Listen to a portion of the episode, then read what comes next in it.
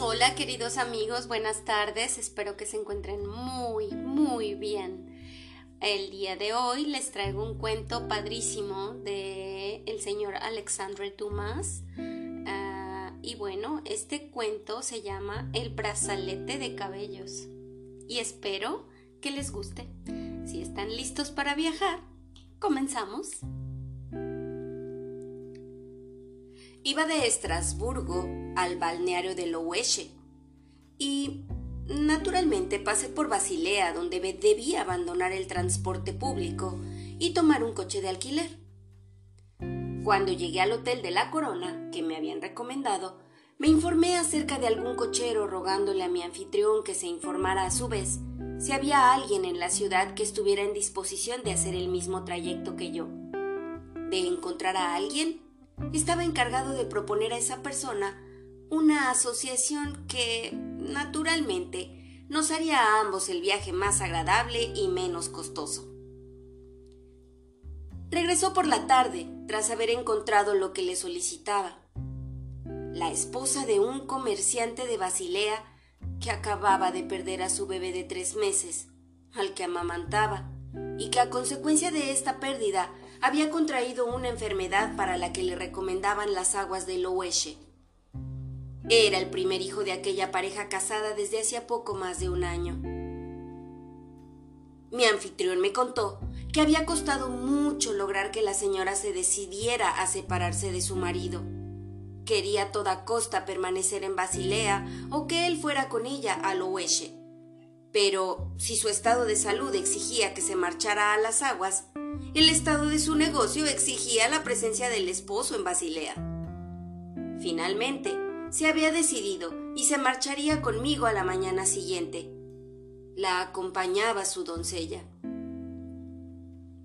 Un sacerdote católico, adscrito a la iglesia de un pueblecito de los alrededores, nos acompañaba y ocupaba la cuarta plaza en el vehículo.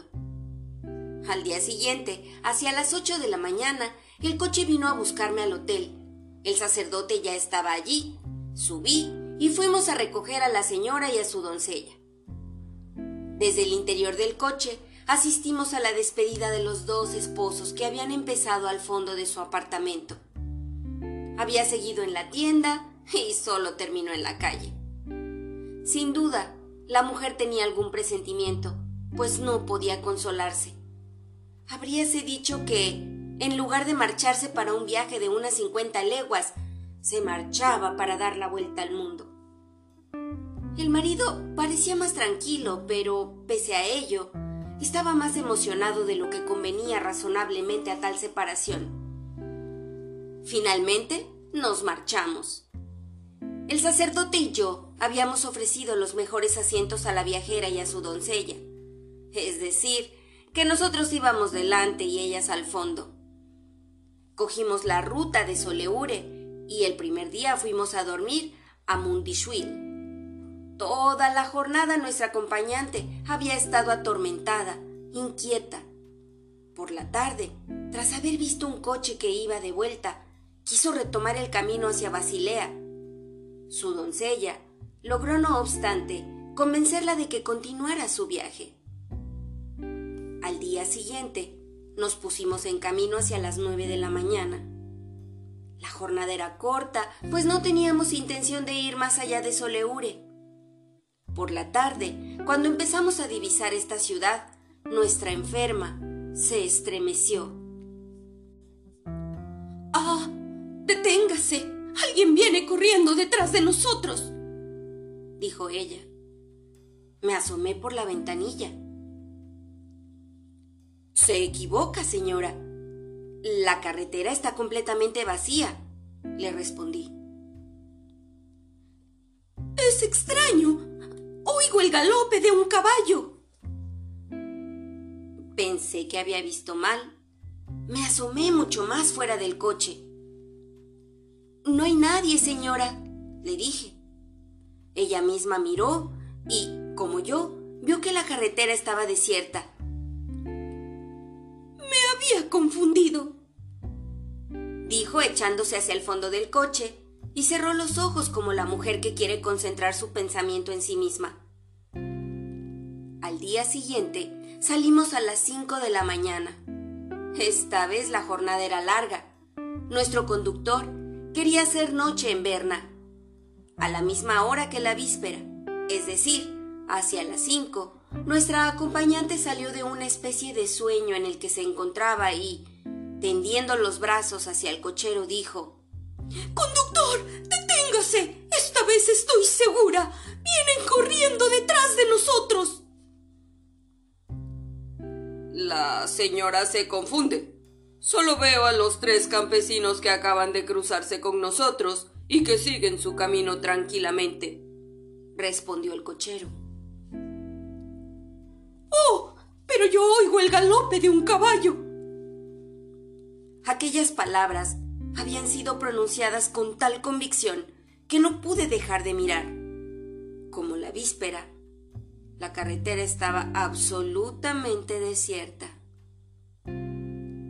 Es imposible, señora, respondí. No veo a ningún jinete.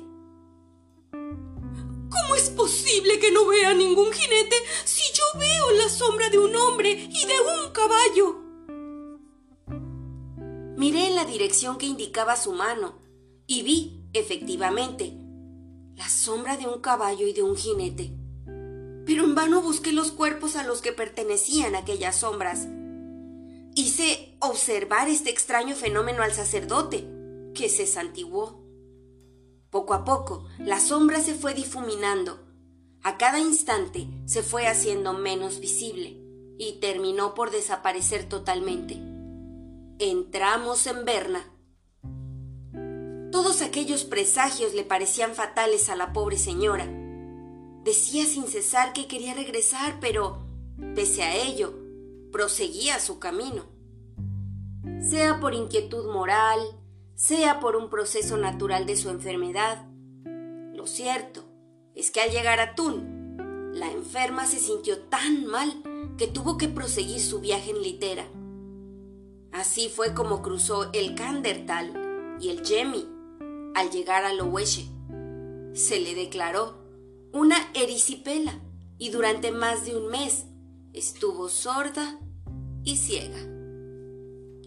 Por lo demás, sus presentimientos no la habían engañado. Apenas había hecho 20 leguas cuando su marido fue víctima de una fiebre cerebral. La enfermedad había hecho unos progresos tan rápidos que, el mismo día, consciente de la gravedad de su estado, había enviado a un hombre a caballo para avisar a su esposa e invitarla a regresar. Pero entre Laufen y Breitenbach el caballo se había derrumbado y el jinete se había golpeado en la cabeza con una piedra al caer y se había quedado en una posada, sin poder hacer por él lo que había enviado nada más para prevenirlo del accidente que le había ocurrido. Entonces habían enviado a otro mensajero, pero no había duda de que había una fatalidad sobre ellos, pues al extremo del Candertal había dejado el caballo y había tomado un guía para subir la meseta de Svalbard, separa el Overland del Valais. Cuando, a mitad del camino, una avalancha que cayó del monte Atels lo arrasó con ella hasta el abismo. El guía había sido salvado como por milagro. Durante ese tiempo, la enfermedad hacía horribles progresos. Se habían visto obligados a rasurar la cabeza del enfermo, que llevaba unos cabellos muy largos, con el fin de aplicarle hielo sobre el cráneo. A partir de ese momento, el moribundo no había conservado ninguna esperanza y en un momento de calma había escrito a su esposa.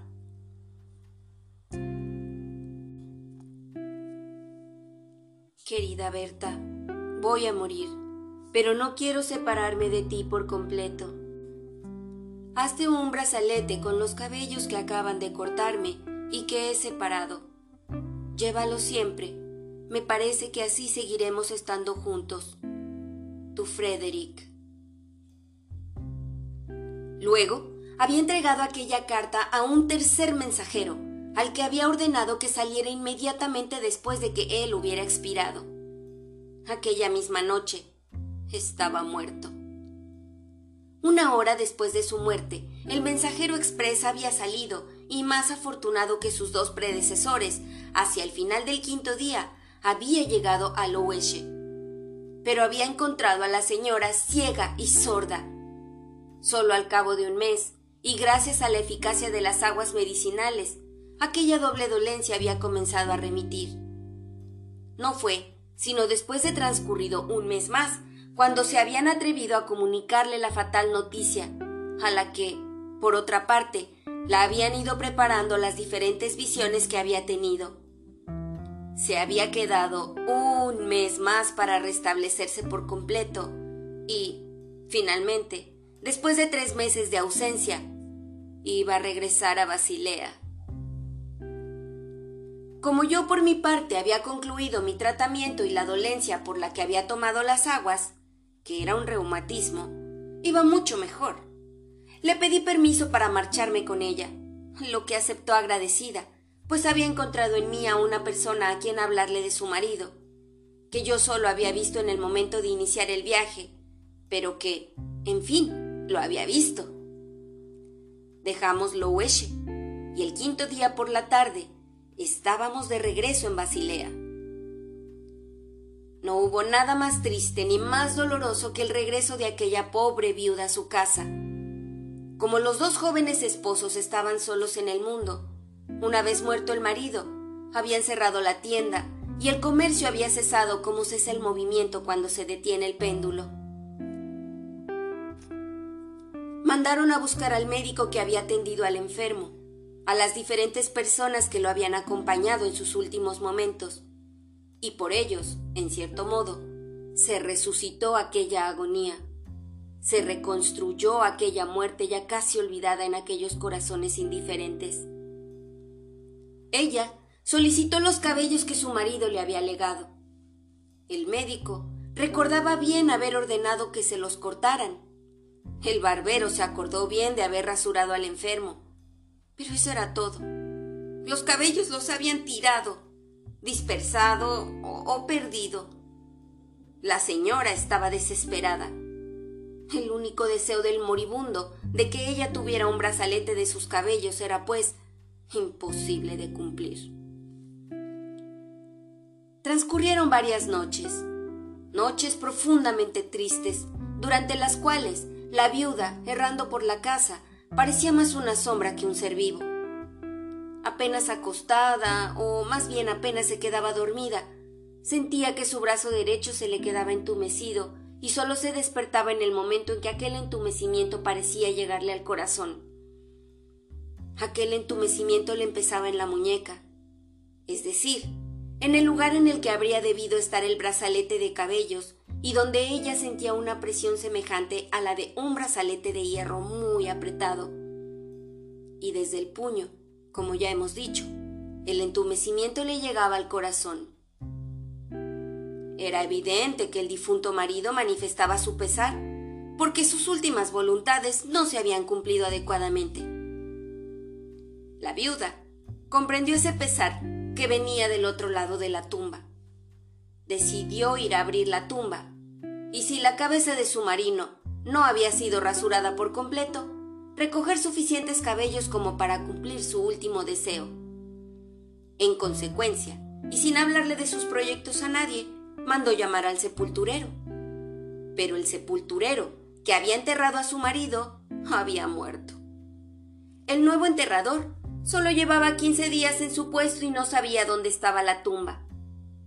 Entonces, esperando una revelación, ella, que por la doble aparición del caballo y el jinete por la presión del brazalete, tenía derecho a creer en los prodigios, se marchó sola.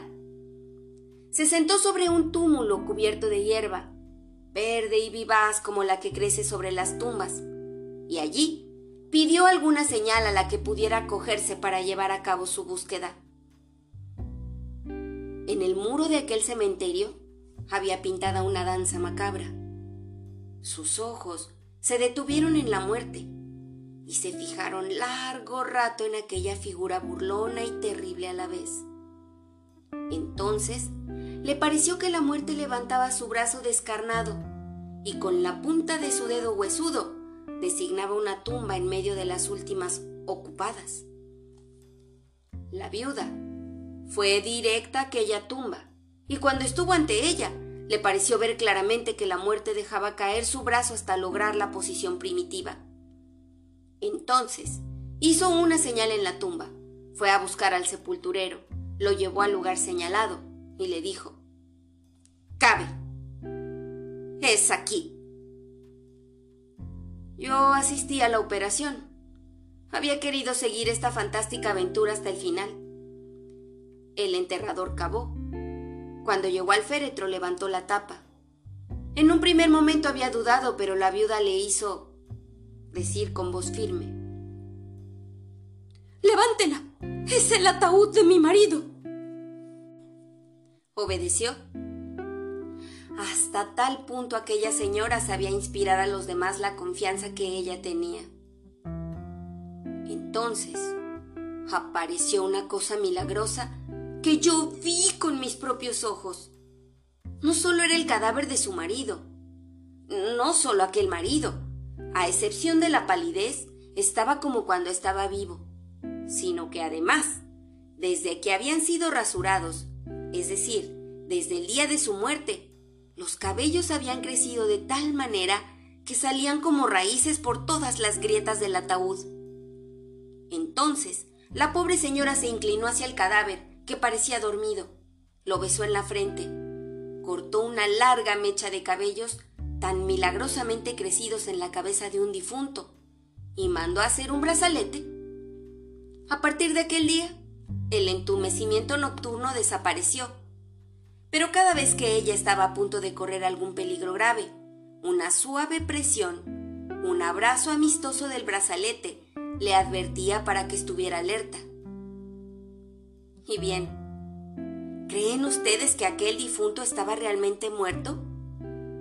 ¿Que aquel cadáver era realmente un cadáver? Ay, yo no lo creo. Y este es el fin de la historia. ¿Qué les pareció? Pues si les gustó, por favor compártanlo, queridos amigos, por WhatsApp y por todas sus redes sociales. Me ayudan un montón. Y bueno, pues yo los espero para nuestro siguiente episodio, porque solamente así nos movemos de aquí con la imaginación. Adiós.